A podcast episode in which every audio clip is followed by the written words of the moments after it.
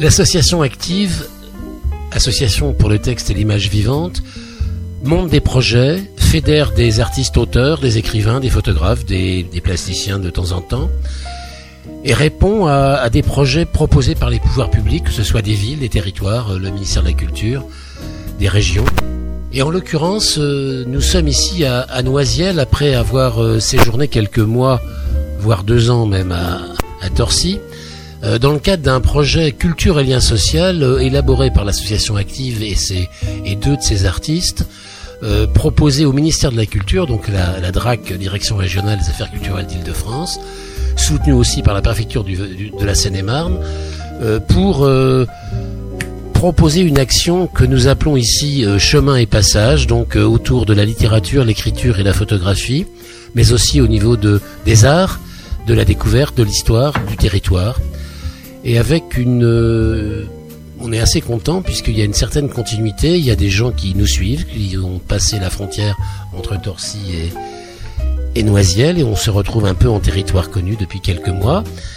nous continuons et dans l'atelier d'écriture, au mois de juillet dernier, nous avons élaboré en trois jours une histoire complète qui répondait à la question du baroque, puisque dans, dans nos ateliers, il y a parfois des thèmes, des thématiques que nous choisissons, que nous proposons. Et le thème du baroque nous a évidemment entraîné d'abord à visiter ou revisiter le château de Champs-sur-Marne, à partir de là, des photos ont été prises au château et en revenant dans cette pièce, nous sommes à la maison de quartier des deux parcs. Eh bien, nous avons travaillé à une dizaine d'abord euh, un début d'histoire, puis les jours qui ont suivi, on a continué, on a été moins nombreux, il faut le dire. On a eu quelques abandons au cours de route, mais les abandonnés sont revenus nous voir, donc tout va bien. Euh, ben moi, je, Patricia Beau, photographe, euh, je co-anime avec Alain Bellet ce projet Chemin et Passage. Et je voulais expliquer euh, un peu pourquoi c'est intitulé Chemin et Passage. Donc, on s'était dit, ça serait intéressant de travailler sur, cette notion, ce qu'on appelle de territoire. Territoire, c'est un, un, mot très vaste, mais un territoire, c'est déjà quelque chose de sensible. Euh, un territoire, c'est un territoire intime. Travaille beaucoup à travers l'écriture, la photographie, des choses qui nous sont propres, euh, qui sont de l'ordre de nos émotions, nos sentiments et aussi de notre vécu. Et euh, pourquoi passage ben, C'est toutes les passerelles qui nous amènent à un territoire beaucoup plus vaste, qui est celui des rencontres, et des rencontres par exemple, et dans la ville, ou des rencontres entre nous. Donc c'est ça, chemin et passage, c'est trouver les chemins, les passages, mais aussi euh, à travers nos limites. Et, on découvre ici qu'on a des limites qu'on n'arrête pas de transgresser. C'est un texte d'après une citation de Pascal Quignard. Être écrivain, c'est errer dans l'espace avec un crayon. De la place, de l'espace, de l'oxygène, j'étouffe. Depuis qu'il écrivait, il lui fallait de la place de la place sur son bureau, petit et envahi par les cahiers, les carnets, les livres, les photocopies et les dossiers, les crayons et les stylos. Il en avait raturé des feuilles et des feuilles pour donner des noms à ses pensées. Il en avait mélangé des noms, des adjectifs, des verbes, des adverbes, des locutions, des compléments. Il en avait exploré des imaginaires. Il en avait survolé des contrées. Avec les souvenirs de ses voyages passés, il refaisait le monde, il recréait des mondes nouveaux, des atmosphères étranges ou familières. Mais ce jour-là, il étouffait dans la moiteur de cette pièce exiguë où, d'habitude, ses rêves n'avaient aucun mal à se parer de mots et de sonorités étranges. Il décida donc de sortir prendre l'air, l'air du temps. Il avait à peine franchi la porte qu'il s'aperçut qu'il avait oublié son carnet et son stylo favoris. Mais il choisit finalement de les laisser à leur place, au chaud. Ses yeux, son nez et ses oreilles lui suffiraient pour capter les sensations. Les mots sauraient ensuite trouver leur chemin dans l'espace infini de son esprit. Parcourez, longez le couloir de part et d'autre, le chêne massif impose sa noblesse. Ne vous laissez pas impressionner, continuez. Vous entrez dans l'antre du lecteur, plongez dans la pénombre.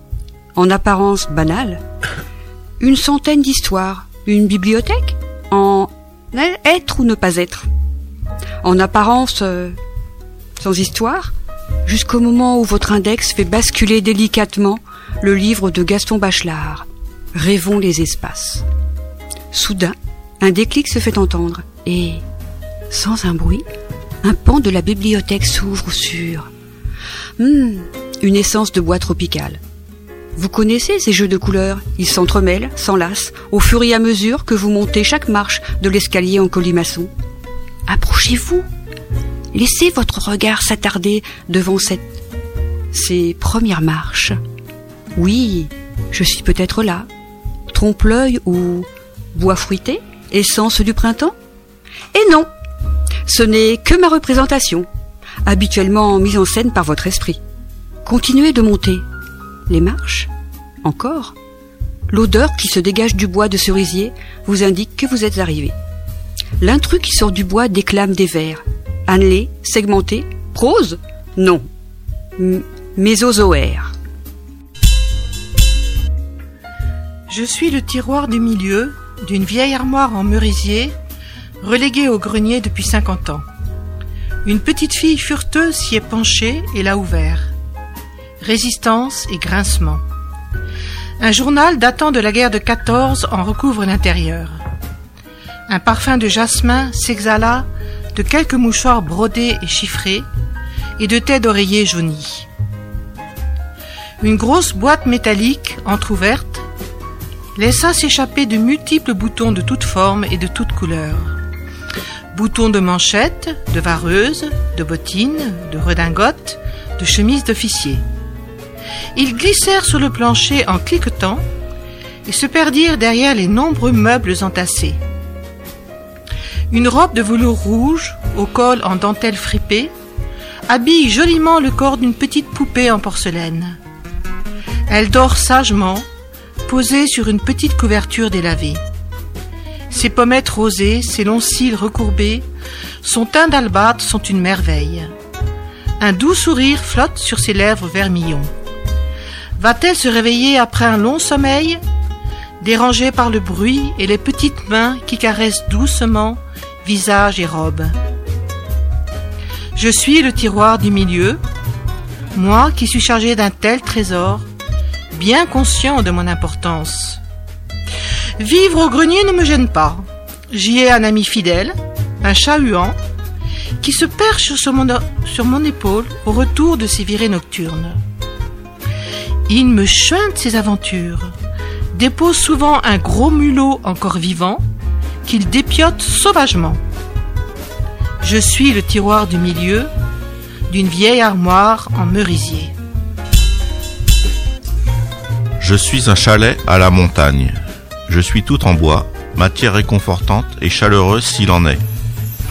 Ici règne le calme, l'air y est pur. Je mesure plusieurs centaines de mètres carrés. Les enfants peuvent y jouer et courir dans mes larges salles. Je suis situé dans un village moyennement peuplé. Il y a des voisins que l'on salue, mais que l'on ne fréquente pas plus que ça. Je permets à mes occupants de faire de grandes balades dans les environs. La vue est superbe. Pourtant, j'essaie de chasser de ma mémoire les sinistres personnages ayant habité un chalet tel que le mien. Peut-être voyez-vous de qui je veux parler. Ma saison préférée est l'été quand la nature est la plus exubérante, que le temps est clément, mais pas trop chaud comme au bord de la mer. Ce n'est pas étonnant que certaines stars comme Johnny aient voulu posséder une telle demeure. Il y eut aussi quelques faits divers sanglants se déroulant dans un chalet. Ma quiétude ne rejaillit pas toujours sur mes occupants, malheureusement. Il ne fait jamais nuit là où l'on s'aime, car la chaleur humaine brille de mille feux.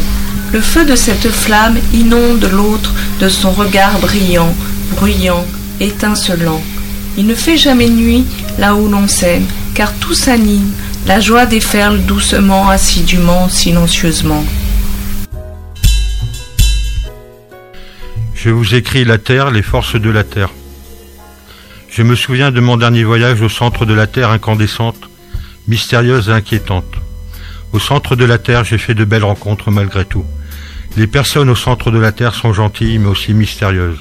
Au centre de la Terre, voyage intérieur qui reflète comme un écho allant vers l'univers, l'espace et l'infini. Mais au centre de la Terre, c'est l'enfer qui s'y trouve. Selon la Bible et aussi selon les géologues, il y aurait un noyau de métal en fusion. Il, faudrait demander à Jules Verne ce qu'il y a exactement. Voyage au centre de la Terre, de l'univers, de soi, de son inconscient. Voyage en sismologie, secoué de toutes parts, subissant les retentissements de l'épicentre. La terre s'écrit et je vous écris la terre, et moi je hurle pour prévoir de ses forces, de ses dérives, de ses éclats et ses tonnerres. J'écris la terre comme une bouteille à la mer, comme un bonbon rond, qui tapisse de sucre la belle mappemonde de mer, d'océans et de coraux. Le capitaine Haddock est prêt pour l'aventure et monsieur Jules Verne a rejoint l'équipage. Je vous écris de la terre, là où se rejoint la mer. Je vous écris de la terre sans retomber par terre. Je vous écris de la terre sans cultiver de pierre. Je vous écris de la terre en dégustant une bonne bière. Je vous écris de la terre où sont mes racines et mon premier amour. Alors le texte Je vous écris de la terre est le résultat d'un travail collectif. Nous appelons ça un cadavre exquis et cadavre exquis ouvert. Une personne commence une phrase, commence un mot, s'arrête où elle veut, et le voisin continue, en essayant de ne pas euh, être en rupture.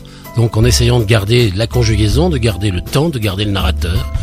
Et l'ensemble euh, c'est comme si on enfilait de jolies perles poétiques euh, avec un vocabulaire qui étonne et avec des univers qui, qui s'additionnent mais sans jamais s'opposer. Je vous écris dans le feu qui me caractérise désormais. J'aurais bien vécu toutes ces décennies durant. Je suis fier d'avoir exercé un métier noble venant en aide aux autres, leur permettant de reprendre le cours de leur vie après un moment de fatigue, de solitude, de répit j'ai découvert de multiples facettes de notre charmant pays. Paysages de montagne, de campagne et de bord de mer. J'ai vu grandir mes enfants et mes petits-enfants. J'ai assisté à des mariages, à des baptêmes et à des enterrements aussi, jusqu'au mien. Désormais, on parle de moi au passé en évoquant Monsieur Feu. Je vous écris dans le métal. Je suis une forge de campagne, remplie de métal incandescent et d'outils rutilants qui frappent, déforment, s'embrasent et rougeoient au pied des chevaux. Je suis située en Lorraine, dernier lieu où j'ai encore une activité.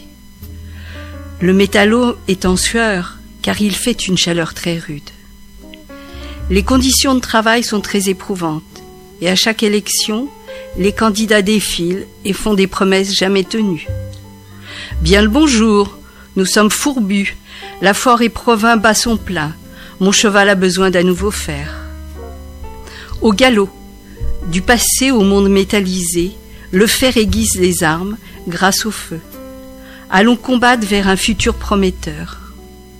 Aux armes citoyens, qu'elles soient de fer, de plume ou de mots, portons haute notre voix, quelle que soit la voie utilisée. Bronze et statues de revendications fossilisées, fantômes d'acier des luttes avortées, voix métalliques offertes à l'unisson, vous prenez corps sans vie.